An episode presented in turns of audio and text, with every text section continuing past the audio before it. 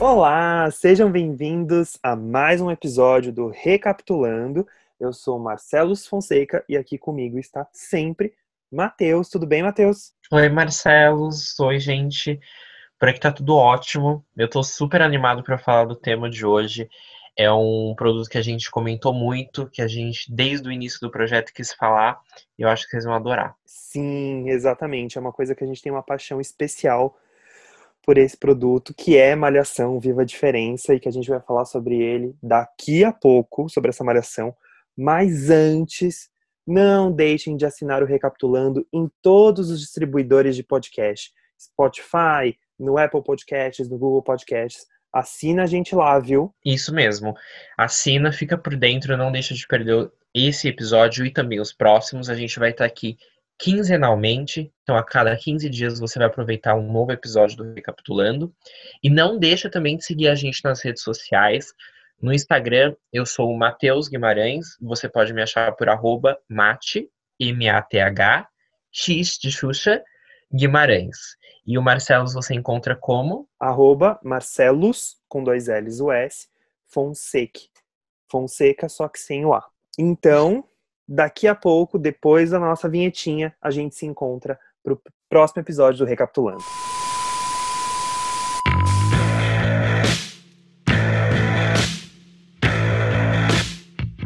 Bom, depois dessa vinheta, estamos começando mais um episódio do Recapitulando. Agora sim, vamos falar de Malhação, Viva a Diferença. É, bom, quem vai falar mais sobre essa temporada de Malhação é o Matheus, então vai que é tua, conta pra gente tudo sobre essa temporada. É isso, gente. Então, Malhação, é, Viva a Diferença especificamente, ela foi a 25ª temporada da Malhação, ela foi exibida entre maio de 2017 até janeiro de 2018. Ela é um projeto do Cal Hamburger, foi criada e escrita por ele. E o Cal ele já vinha de uma carreira de sucesso, uma carreira consagrada no audiovisual. Ele fez projetos que acredito que todo mundo no Brasil já tenha tido contato alguma, contato alguma vez na vida, que ele está envolvido no Castelo Ratimbum, no projeto, também dirigiu o filme do Castelo Ratimbum, tem filme como Xingu, a direção também é dele. E, inclusive, na cultura, ele já tinha ganhado um prêmio pela série Pedro e Bianca. Na verdade, um prêmio. Ele ganhou um M pela série. Foi exibida na cultura. Agora eu não vou me recordar o ano, mas no começo ali da década de 2010. E por saber falar com o público infanto-juvenil, por ter essa série já premiada, ele foi contratado pela Globo, a princípio para fazer uma temporada de Malhação e aí ele criou a Malhação Viva a Diferença. A premissa da série, basicamente, é abordar a vida de cinco meninas, cinco adolescentes diferentes na cidade de São Paulo. Né? Então, a, cada personagem faz parte de um universo, às vezes algumas ali até compartilham o mesmo universo, estão na mesma escola, mas todas têm a sua especificidade, é, trazem temas diferentes ali para um debate. Então, por exemplo, você tem a Lika, que é a menina rica, e ela tem problemas com os pais, os pais estão se separando, ela passa por esse drama. Ela é uma menina mimada, tem tudo o que quis, o pai dela é dono da escola, ela não tem muitos limites para ter o que ela quer, ela tem um forte problema ali nessa, nessa relação com o pai. Temos a Tina, que vem de uma família tradicional japonesa. A mãe dela é uma médica e que tem muitas expectativas em cima da filha, quer que a filha siga essa carreira de, de, medicina e a menina gosta de música, então ela tem essa rebeldia ali contra a mãe, contra essa figura que é muito castradora e tem muitas expectativas em relação a ela. Ambas estudam na mesma escola, um, um colégio pago, um colégio rico, que fica vizinho a um colégio público na mesma região ali de São Paulo, que é o Colégio Cora Coralina. No Cora estudam as outras três protagonistas, que são a Benê, uma menina que sofre com a síndrome de Asperger, né? Que é um, uma das síndromes do aspecto autista, e que descobre que tem um talento para música, depois ela vai se desenvolvendo no, no decorrer da temporada, né? Esse, essa condição com a qual ela sofre traz problemas. Ela é uma condição mais leve do autismo, mas ela traz problemas de sociabilidade, de comunicação, exato, de lidar com as pessoas. Depois nós temos a Keila, que acaba de ter um filho, uma, uma mãe adolescente, uma menina super sonhadora e tal. E temos a Ellen, uma menina extremamente inteligente, ela curte computação, ela é uma menina que vem da periferia, então ela tem menos oportunidades, ela é uma mulher negra. Então as cinco se juntam, basicamente elas são extremamente diferentes, mesmo as que estudam na mesma escola não têm tanto contato. Elas se juntam um dia no metrô, tem uma pane, já no primeiro capítulo, e a Keila entra em trabalho de parto. Ali no, nesse primeiro momento ela está grávida, ela entra em trabalho de parto, o metrô não sai do lugar, as meninas auxiliam ela nesse parto, e ela tem o filho ali no metrô com a ajuda das quatro, né? E a partir desse momento elas se tornam inseparáveis, e várias outras coisas vão sendo abordadas no, no cotidiano delas. Elas também promovem uma mudança muito grande, porque são escolas que estão em ambientes totalmente opostos no aspecto social e econômico. E essas cinco meninas juntas trazem muitas mudanças para a comunidade no geral e colocam esses dois mundos em contato. E a história fala basicamente sobre isso. É, exatamente. É importante dizer que as duas ficam no mesmo bairro, que é na Vila Mariana. Isso. E, e, tem, e acaba tendo um ponto de encontro, como que é a lanchonete do pai da, da Keila, que é, o, que é a lanchonete do Lúcio Mauro Filho, que é onde Exato. você tem é quase como se fosse o gigabyte da dessa malhação que tudo assim muitos dos encontros das duas escolas acontecem ali é, isso que você a falou. do Romano, né? Isso, do Rony Romano, que é um ex-astro dos anos 80. Uma coisa que é legal falar dessa malha... por mais que a gente aqui só esteja falando das cinco protagonistas, é importante dizer que todos os personagens paralelos são muito interessantes e têm características muito específicas e importantes em cada um dos seus núcleos. Então, por exemplo, você tem a mãe da Lika, que é feita pela Malu Gali, é uma mulher de sociedade, uma mulher culta, intelectual, que se preocupa com educação e que mora num bairro chique na Zona Oeste e tem todo um.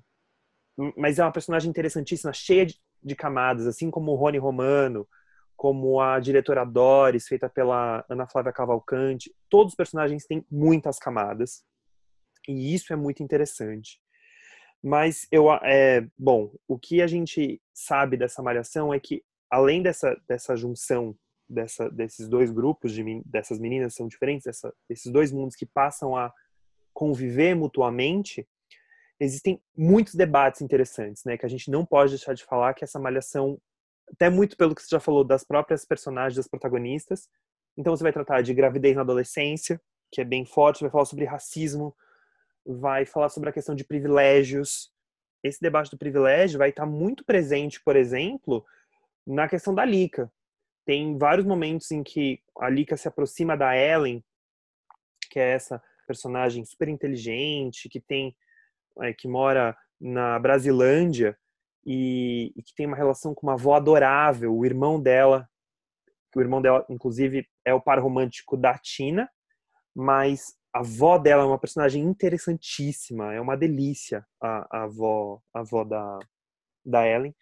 Mas tem, por exemplo, essa aproximação da Lick e da Ellen, que elas uma frequenta a casa da outra e a Lika descobre um mundo, ela, a Lika fura a bolha. E isso é muito legal, assim. É muito é, e fica muito não é didático, mas é claro. Assim, é, é inteligente o debate ela tem uma abordagem muito sensível e muito crível, né? Os, os personagens têm uma preocupação com a realidade, ao mesmo tempo que é um, um produto de entretenimento. Acho que basicamente por que a gente escolheu falar sobre, sobre essa temporada específica, sobre Malhação hoje, mesmo sendo um produto de grande abrangência, ele sendo um produto de nicho direcionado para um público específico, é que é tudo muito bem abordado, né?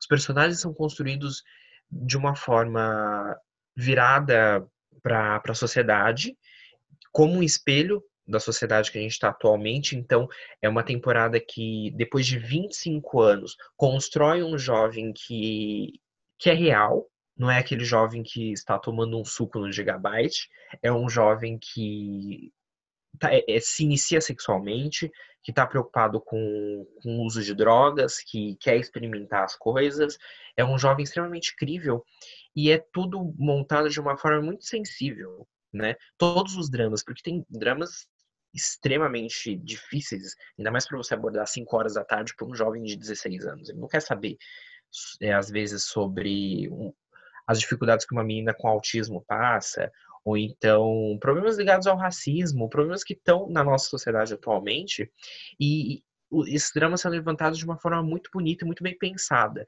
né? Fugindo ali de alguns clichês, até quando você pensa que a trama vai caminhar para um clichê, que você sabe o que vai acontecer, ele traz diálogos novos, debates muito importantes, é tudo construído de uma forma excepcional. Exato. Ele não subestima em nenhum momento o telespectador.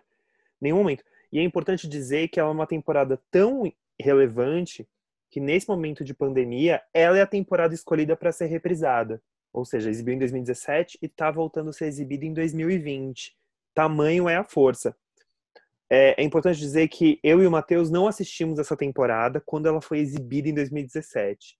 Eu lembro, pelo menos eu posso dizer por mim, que eu comecei a assistir assisti uns 5, 6 episódios quando saiu, assisti no Globoplay, mas não pude na época continuar. E agora nessa pandemia eu peguei e falei, vou assistir com calma. Quando eu me vi, eu me vi maratonando os 212 capítulos, porque ela realmente ela te prende. Aqui em casa virou uma mania, assim, a gente só se falava disso e só assistia isso, porque é, ela é envolvente. É ótimo. Eu ia comentar que eu nunca imaginei que aos 20 e tantos anos eu ia me pegar preso numa temporada de Malhação, mesmo o Marcelo assistiu com os pais, por exemplo. E porque é um produto muito bom, né? Não só pelas questões que ela aborda, mas te dá vontade de assistir. Você, ele cria personagens com, com os quais você se identifica. Ele tem uma noção de folhetim, mesmo que ele tenha vindo ali de séries, de filmes, o Cal, no caso, o autor da, da temporada. Ele tem uma noção de folhetim muito boa, que ele cria o personagem ali, que tem, é uma vilã muito forte, que ela age em diversos núcleos e chega a ser uma vilã melodramática, folhetinesca, e é algo que te pega. É, é incrível. Eu também eu não tinha assistido, porque na época eu fazia faculdade, etc. Eu comecei a assistir na reprise, em quarentena, sem fazer nada, quando eu vi eu também estava entregue e querendo fazer parte da, da, da, vida dos personagens, querendo ter 15 anos de novo. É, é muito bom. Exato, exato, é exatamente essa definição, ter 15 anos de novo. E aí outros, outros assuntos que são, que são bons, que foram abordados, e que aí eu acho que é por isso que é o tamanho sucesso, assim e, e, de repercussão, que é uma repercussão que tem até hoje, né? Assim, tanto que ela é tão importante que vai ter um spin-off, né? Um spin-off pro Globoplay que vão, já está confirmado até a segunda temporada, mas isso a gente fala lá na frente. É, bom, outros temas importantes que são abordados são homofobia, porque lá pro episódio, lá pro final, tem, tem tanto o, o, relacionamento amoroso da Lika com a Samantha, mas a, como também tem o irmão o, a Keila descobre um irmão, que é o Gabriel, que já é bem mais da metade para o fim. E tem, e tem coisas muito fortes ali de, do menino apanhando. E, e, de cenas que coisas que você vê no jornal, assim. Se eu não me engano, ele até leva uma lâmpada. Não é uma lâmpada que ele recebe, que ele batem nele? Exato. Ele ah. apanha muito e ainda quebra uma lâmpada fosforescente nele. É, como lembra daquele caso que teve em São Paulo, acho que há uns 10 anos atrás, mais ou menos isso, eu acho. E, então, são coisas, porque é isso. O Cal tem uma característica é muito importante, que eu lembro em Pedro, Pedro Bianca, que eu vi alguns episódios, que é ele tem essa intenção de trazer o mundo real para os universos ficcionais dele. Tanto que é uma trama que passa em São Paulo e você enxerga São Paulo nessa. A gente que é de São Paulo, a gente consegue enxergar a cidade nesse não é uma São Paulo idealizada, é uma São Paulo com, tal qual ela é, assim, as pessoas andam de metrô, as pessoas falam que levam três horas para chegar em tal lugar, porque é uma verdade.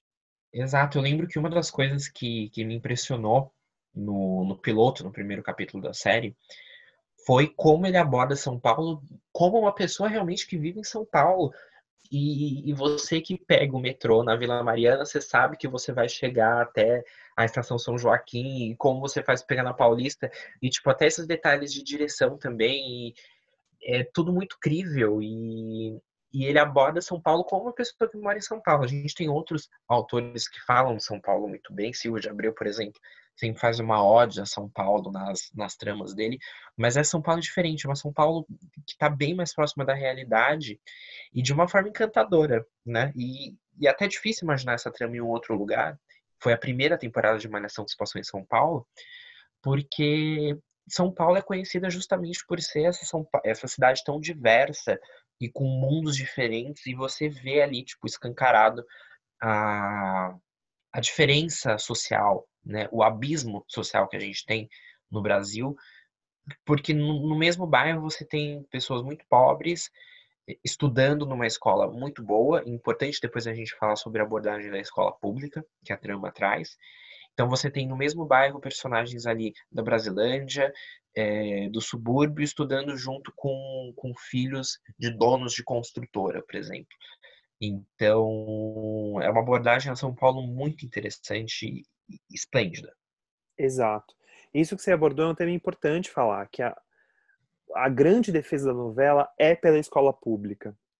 E tudo Sim. que acontece ali, e você tem o, volto a dizer, a personagem da Doris, que é a diretora, quer dizer, todo o núcleo da, do Cora Coralina é sensacional, assim, né? Os professores que trabalham ali são incríveis, eles lutam por aquela escola, mas o jeito que a Doris lida com os alunos, que ela lida com não os alunos só eles do portão para dentro, mas de como ele lida com a vida deles, porque ela sabe que tudo o que está a vida daquelas pessoas fora dos portões da escola são são importantes e impactam a vida deles ali.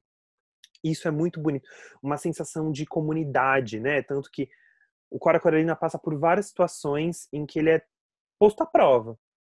E, e os alunos estão sempre ali tem um carinho pela escola e, e existe vários mais para frente você vai ter vários personagens que vão abraçar essa escola e vão entender que a escola pública é importante e, e acho que o, é o que o Cal mais defende na, na nessa temporada, né?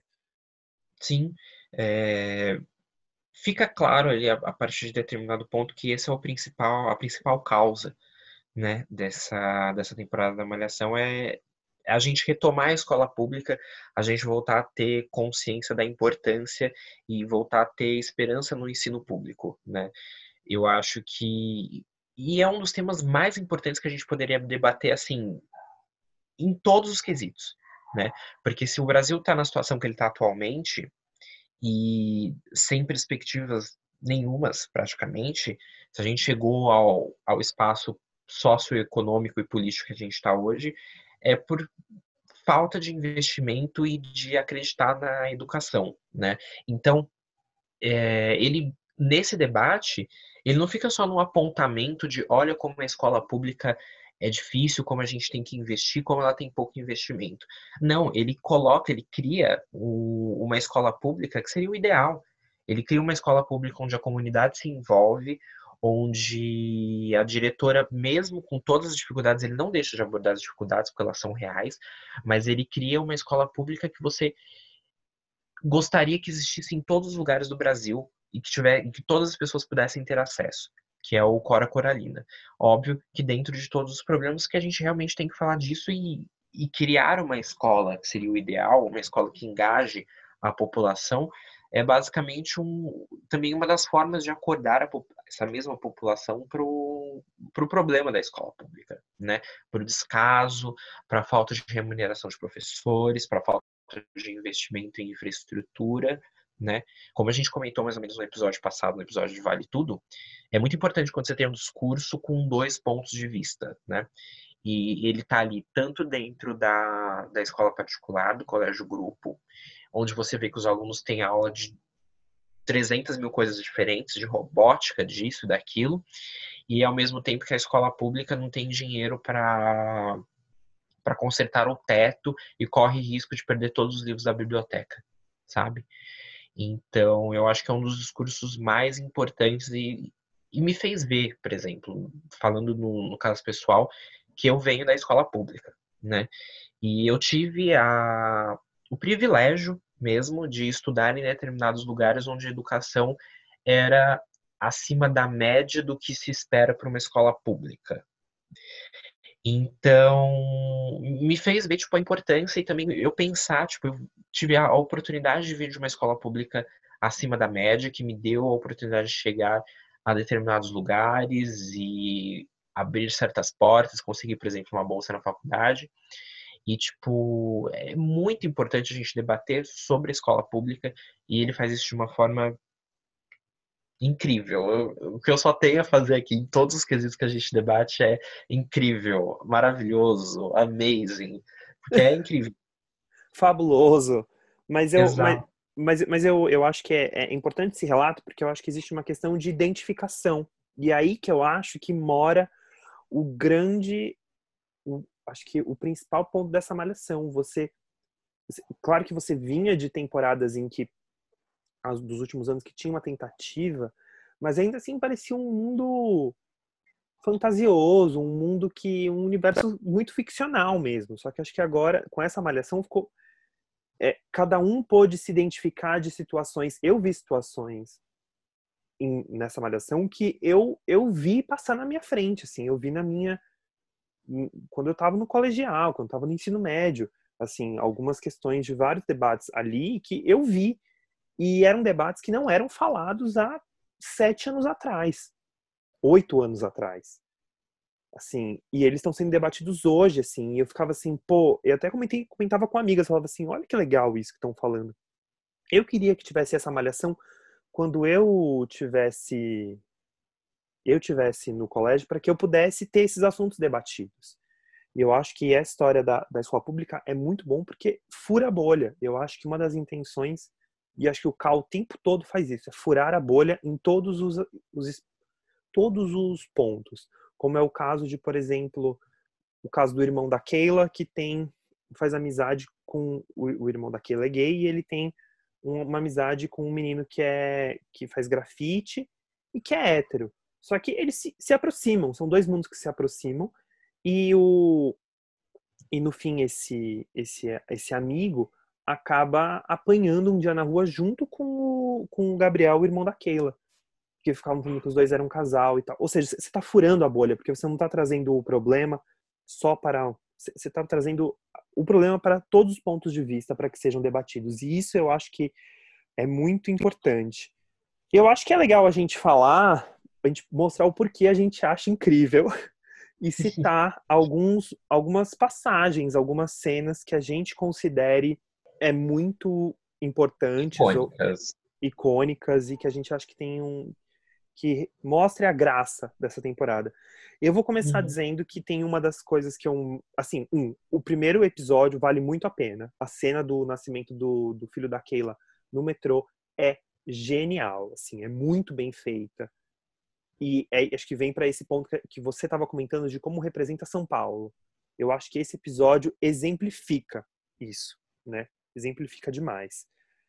É, mas eu acho que um dos episódios que eu mais gosto é que existe uma questão da Keila, da personagem uh, da Keila, que ela quer procurar o pai do filho dela, que é o Deco. E tem toda uma busca, etc. E essa busca, se, e assim, esse primeiro reencontro dos dois acontece numa festa junina no Cora Coralina, e a forma como o Deco aparece é no meio de uma quadrilha de festa junina, mas que é tão bom. O, o episódio da festa junina, acho que são, duram cinco episódios. É quase uma semana. E ele, que é até uma festa junina para arrecadar fundos para o Cora Coralina. Mas é tão bom, é tão. Ele te prende. Que a forma como entrega, aí eu acho que vale a pena ver a cena. E lembrando mais uma vez, aqui rola spoilers, porque Gente, passou há três anos, desculpa quem tá assistindo agora na Globo, mas vai rolar e só spoiler. contextualizando, né? Essa menina ela engravidou na adolescência de um cara na praia durante uma viagem, um amor de verão, assim, e depois ela não consegue mais contato com o cara. Ela só tem um apelido e uma tatuagem, e aí pra o pai dela, interpretado pelo Lúcio Maro Filho, é... fica obviamente tomado de ódio porque a filha engravidou na adolescência e o melhor amigo resolve assumir essa, essa paternidade, né? Então, contextualizando, ela fica ali, acho que um bom tempo da novela pensando se. Porque o, o menino que assume a paternidade começa a gostar muito da criança, né? Então, além dela ter que lidar com uma maternidade na adolescência, ela tem esse segredo, ela não sabe se ela conta a verdade pro pai, se ela resolve buscar esse cara. Então, ficou um bom tempo ali construindo essa trama, até que chega nesse episódio da festa junina, que é excepcional, é uma sequência toda muito amarrada, como você estava falando, e a forma como ele aparece, deixar você continuar, porque é, é ótimo. Eles estão fazendo a dança, na sua contextualização foi ótimo, porque precisava Obrigado por isso, inclusive. Eles estavam dando, eles vão trocando de casal, porque faz Junina, né? Olha a cobra, não sei o quê. Toda essa passagem, eles se encontram no meio da quadrilha. E, e aí continua que aí uma vira para outra e fala assim: o Deco tá aqui. Aí a outra fala: como assim o Deco tá aqui? Aí a Tina fala pra Benê que fala. É maravilhoso. Isso acho que é o capítulo 80 e pouco, 70 e pouco. É muito bom, assim é, eu acho que é um dos pontos altos que mostra a genialidade, assim, porque por mais que sejam recursos, digamos, folhetinescos, clássicos, de tipo triângulos amorosos e um amor perdido, nada disso é nada disso é, revelado ou de uma forma banal. É tudo muito bem construído. Eu acho que esse é um bom exemplo. Você tem um bom exemplo Exato. aí para dar, Ana? Sim, e só comentando também, tipo, a gente falou que, que novela, que dramaturgia, assim, diária tem as suas especificações, as coisas que você precisa ter para engajar o público. Porque você não está todo dia assistindo uma novela. Você sai, você perde um capítulo, enfim. Ela depende de repetições. E, e, e essa é uma das coisas gostosas de um roteiro bem feito para esse tipo de programa, para esse tipo de produto ele precisa ter repetições. Ele, você precisa com que todos os personagens fiquem sabendo, porque quem não assistiu a novela agora, quem perdeu o capítulo de ontem, precisa ficar sabendo. Então, ele faz isso ecoar em todos os núcleos e, e, passar ali por vários dias de uma forma muito boa, né? Ele, que ele vai costurando de uma forma que você vai chegando ali nos outros personagens. Incrível. Uma, um outro exemplo de cena que eu tenho é a briga, né, das Five, que eu acho que é um dos momentos mais tensos. Mas, na verdade, antes de falar da briga, é, vou deixar para que você fale da briga, que é um momento extremamente tenso, a gente tem que falar da famosa festa da Lica, né? Eu lembro que eu não acompanhava na época a história, eu não, acho que eu não tinha visto nenhum capítulo, porque eu trabalhava, fazia faculdade, etc, era muito corrido. Então, e eu lembro, eu sempre segui críticos, acompanhava o trabalho da crítica, etc. Eu lembro do quanto se falava dessa famigerada festa, porque era, a proposta era realmente essa. Né? Então a Lika, ela era essa personagem realmente problemática, né? Ela estava passando pela separação dos pais e durante toda a temporada, não toda, né? Durante essa primeira metade da temporada, ela vai tendo atitudes para basicamente chamar a atenção desse pai dela que sai de casa, etc. Então tem grandes cenas, na verdade, ó, lembrei de mais uma antes da gente falar da festa, que é a cena, eles estão fazendo um uma greve, não uma greve, é uma, uma manifestação, manifestação, isso, contra a colocação de catracas na escola, né? Porque são catracas que controlam, né? É, controlam, monitoram muitos alunos, dão avisos para os pais, etc. E fazem várias manifestações, acabam dando certo, até que ela resolve fazer um apitaço. Então todos os alunos vão para o pátio, começam a apitar, etc, apitar, apitar, apitar, até que o pai dela, que é o diretor da escola, chega, ela pega, começa a apitar na cara dele, e ele dá um tapa na cara dela. E é uma cena super forte, e é uma coisa que você não espera, né? Que ele trabalha você tá esperando uma coisa e ele trabalha muito longe do clichê, ele, que você não espera nunca que aquilo vai acontecer, né? E é muito forte e, e gera debates muito importantes. Eu lembro que depois disso tem conversas no, no assistente social, na assistência social, né? Sim. E, e é uma coisa que você não conhece, tipo, foi super interessante ver esse tipo de assistência que eles dão para as famílias, né? Como o assunto é levado com, com seriedade, é tudo muito, abordado com muita seriedade. Mas a questão da festa. Então, durante a temporada, ela vai fazendo vários tendo várias atitudes para chamar a atenção desse pai, né? Até que ela começa a usar drogas, né? E aí volta, bate naquela tecla do, do adolescente real, não esse adolescente imaginado da Zona Sul Carioca, né? É um adolescente que tem problemas e que usa drogas quer experimentar as coisas, então ela começa a se descontrolar em relação a isso e faz uma festa enorme para um monte de gente, reúne ali grande parte do elenco, e é interessante a gente até comentar, pontuar sobre a festa, a direção do Paulo Silvestrini, que é excelente, então, é uma direção bem criativa, com uma fotografia super interessante e tal. É, faz essa festa e ela tem repercussões ali. Eu acho que uma das melhores coisas dessa festa são as repercussões que ela tem em diversos núcleos. Na menina que levou o namorado para casa e foi pega pela mãe, do cara que bebe demais e sofre um acidente de trânsito, e principalmente para a Lika, que tem uma overdose de MD. Ela vai parar no hospital e tal. E, e, e, é uma cena pesada, é, uma, é um tipo de festa que você não costuma ver na televisão aberta, principalmente no horário que passou, mas que você precisaria ver, porque ela tinha que estar em contato com esses jovens, com, com esses adolescentes, com esses jovens adultos de hoje. E, e, o mais interessante são realmente as implicações que ela vai ter lá na frente, né? Porque a Lika, mesmo depois de ter uma overdose, ela não, não cria juízo ali de primeira hora e isso e vai impactando em todos os, os núcleos, tendo também o cara, o Fio, um personagem negro que é pego nessa festa por seguranças, uma abordagem muito impressionante, muito forte, muito boa, né?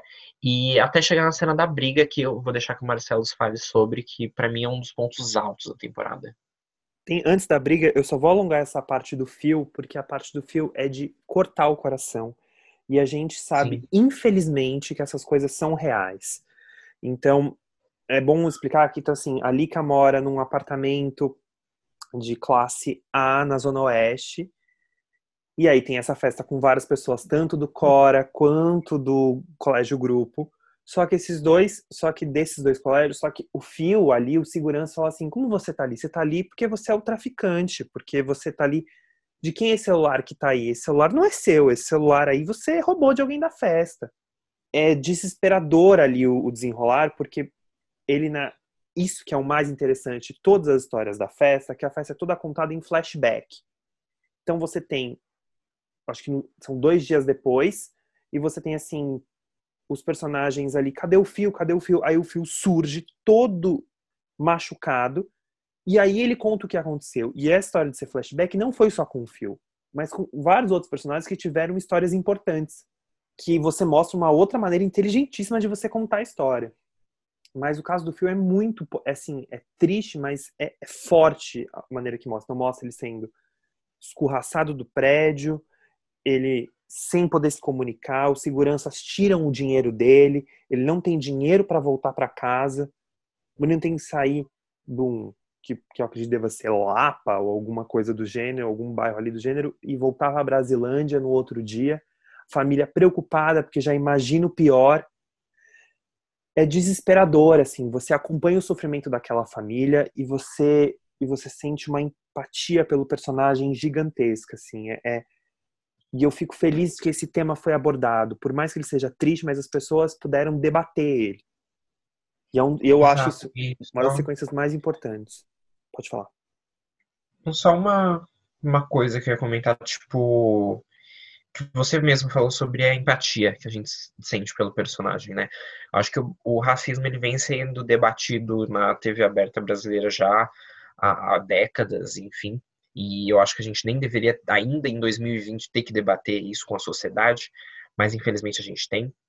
E, e além do, do nojo, do, da escrotidão dos seguranças, que, do que é representado na tela, que é um tipo de abordagem que a gente já viu antes, é, é, a questão da proximidade que você tem com o personagem. Ele é super carismático, um menino talentoso, que dança, que você torce para ele desde o começo e, e cria esse laço de empatia que, como eu falei, infelizmente a gente ainda tem que, tem que debater racismo na sociedade e, e, levar isso a partir de um meio de massa como a televisão.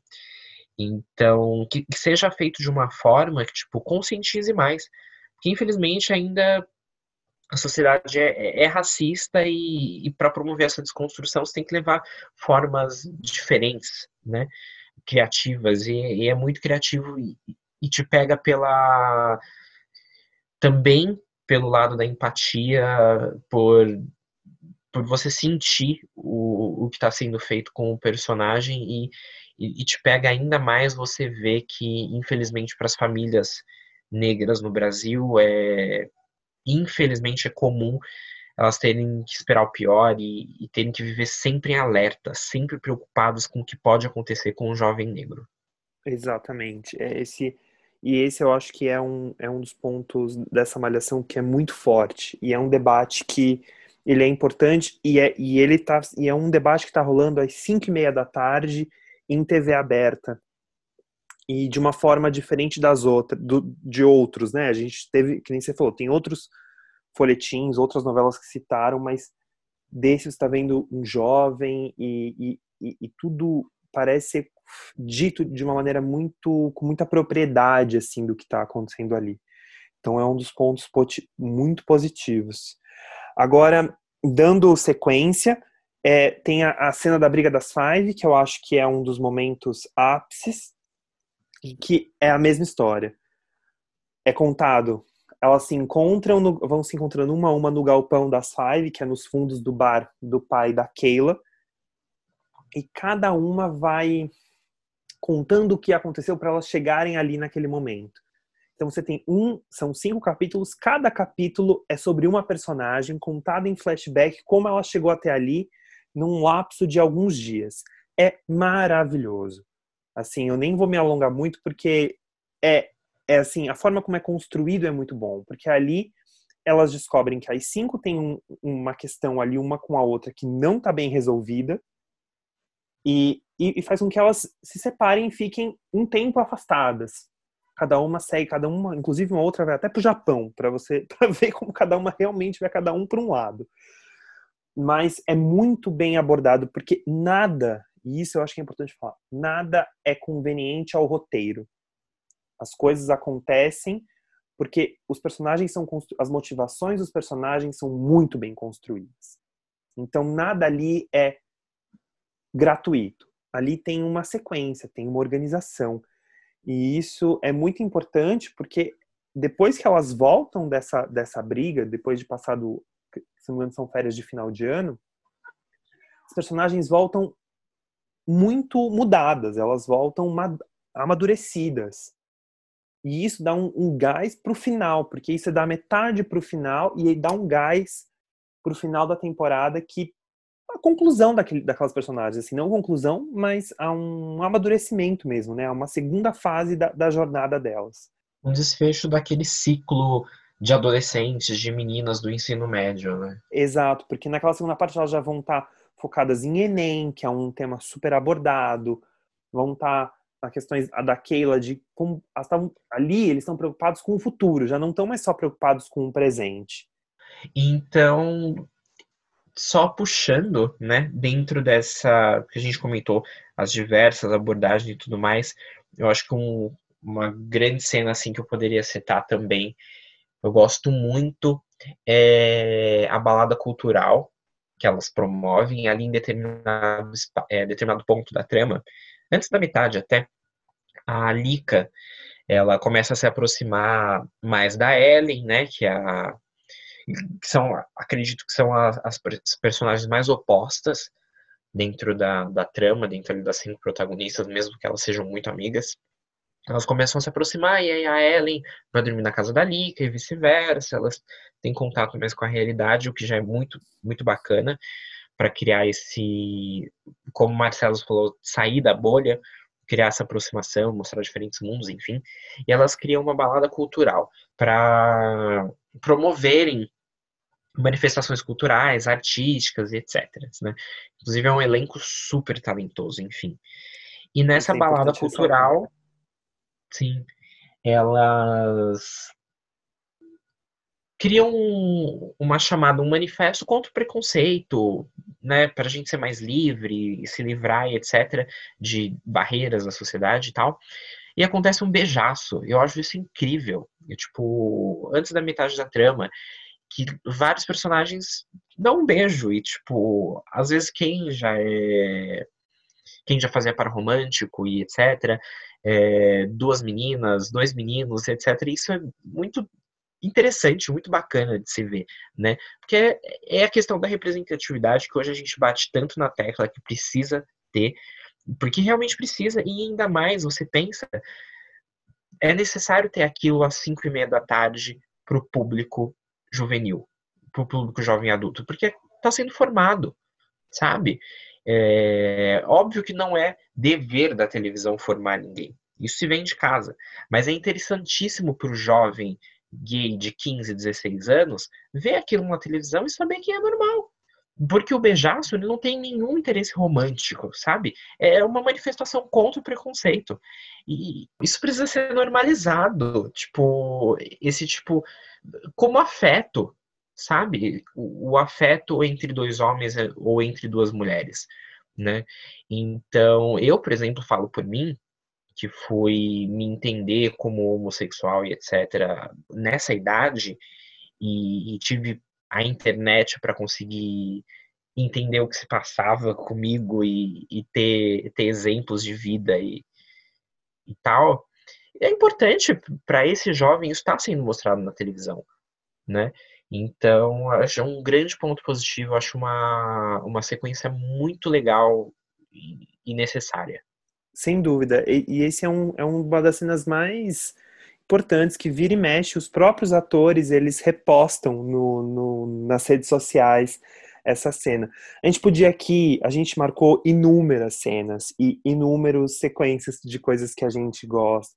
Tem, por exemplo, personagens que a gente ama, por exemplo, a K1, que é uma personagem que a gente adora e que tem, por exemplo, um drama super super importante, você descobre camadas da personagem lá pro final.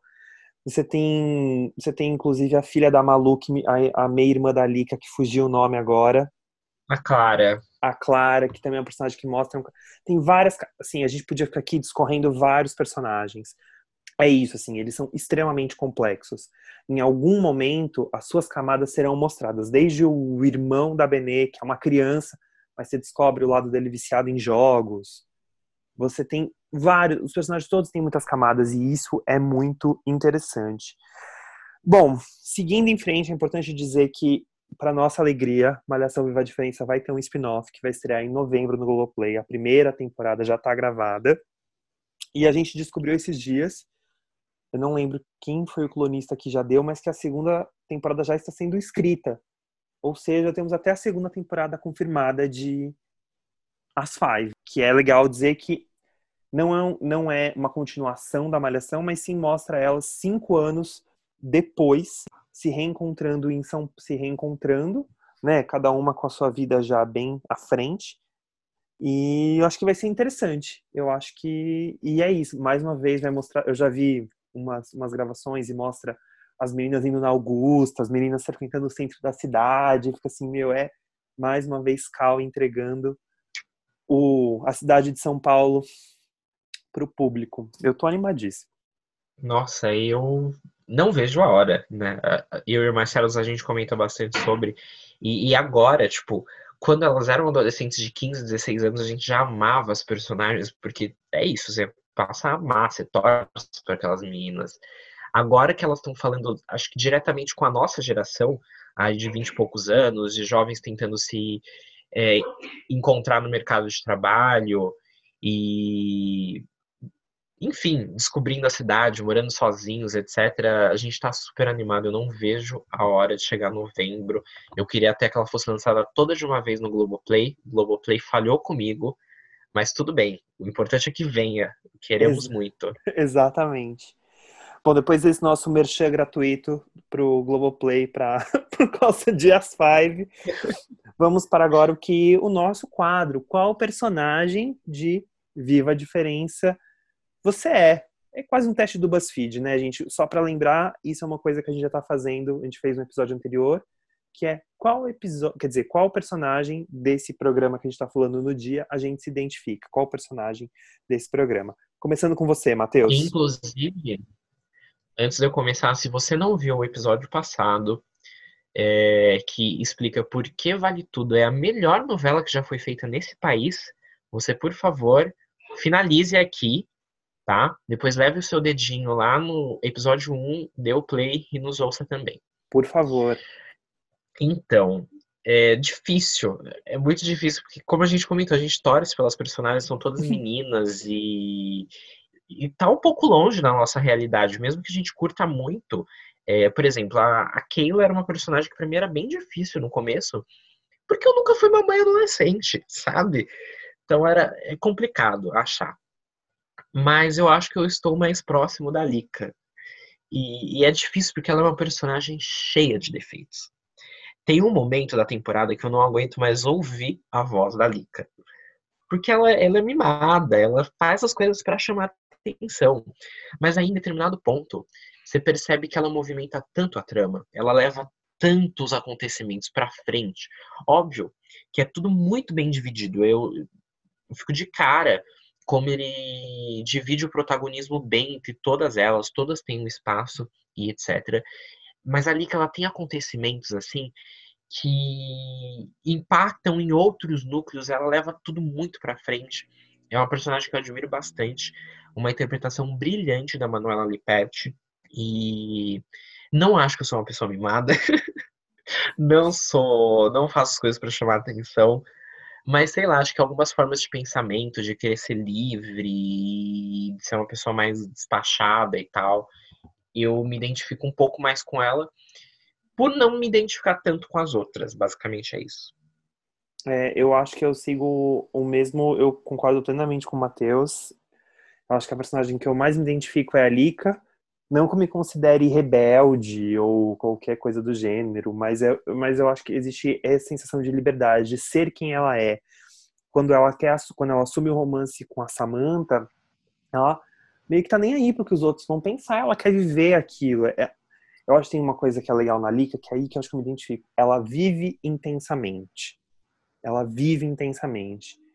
E sem, assim, claro que ela se preocupa com os outros não é que ela se preocupa, mas assim, ela quer tentar se livrar do pensamento dos outros que acabam influenciando, que tem a questão do pai. E eu acho que a relação dela com a mãe dela, por mais que no início seja meio conflituosa, é uma relação gostosa, é uma relação de amizade entre as duas, Sim. que eu me identifico e eu acho incrível. Não que as outras personagens não tenham, mas um pouco da insegurança da Keila eu entendo ali, tem, eu pego ali a questão de não sei, eu acho que dali eu acho que mais é a Lika, assim, do, do que eu identifico mais do, das.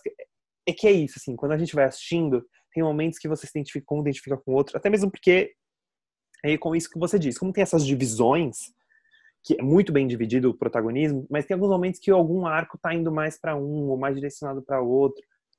Tanto que tem, tem momentos que eu amava, por exemplo, o MB. O MB não tem nada a ver comigo, e eu amo o MB. O MB, no final, ali tava assim, ah, eu queria abraçar o MB, ser amigo do MB. Mesmo que em alguns momentos ele fosse até meio babaca, mas ele era divertido e algumas coisas se via que era só para chamar atenção, ou era só o jeito dele de fazer uma brincadeira.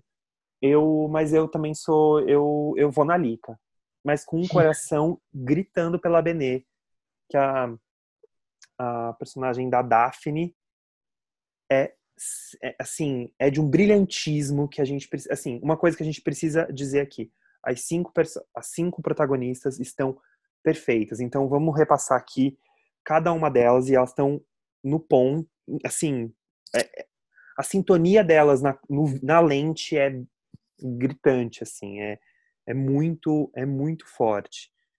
Vamos só repassar o nome da, das atrizes que a gente não falou e eu acho que merece muito. A Lika é vivida pela Manuela Liperti. A, a Ellen, vivida pela Reislane Vieira, que inclusive a atriz é completamente diferente da Ellen, uma transformação. E a Reislane fez Pedro Bianca com o Cal. Ela é muito boa atriz, muito boa. A Benê, vivida pela Daphne Bozaski. A Ana Ricari vive a Tina. E a Gabriela Mede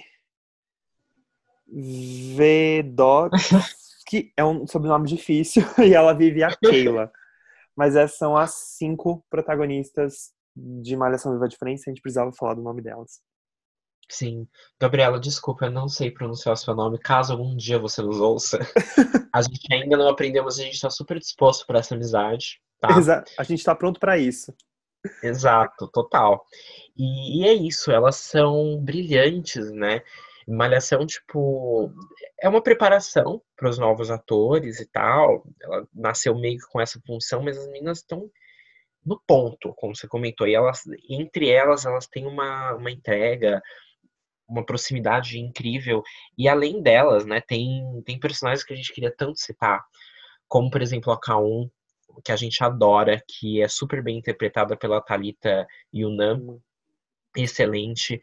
O Vinícius Wester como MB, também a grande vilã que a gente chegou a falar antes, que é até uma vilã bem folhetinesca e tal, e, e que age em todos, todas as frentes e, e, e, representa muito esse tipo hoje de pessoa que, que quer dinheiro, pessoa é, meio preconceituosa, aquela que você conhece que adora Miami, sabe? Que é interpretada maravilhosamente pela Malu Gali. Então, Não, ai, a Daniela Gali. A ai, Malu desculpa. Gali é a, é a mãe da, da Lika. É, é verdade, que eu tô vendo o nome da Malu Gali na minha frente. Elas têm o mesmo sobrenome. Sobrenome. E não são parentes, é importante dizer isso. Tá. E, e eu acho que é importante a gente dizer que essa malhação venceu o Emmy Kids, o Emmy Internacional Kids, em 2019? Foi em 2018, não foi?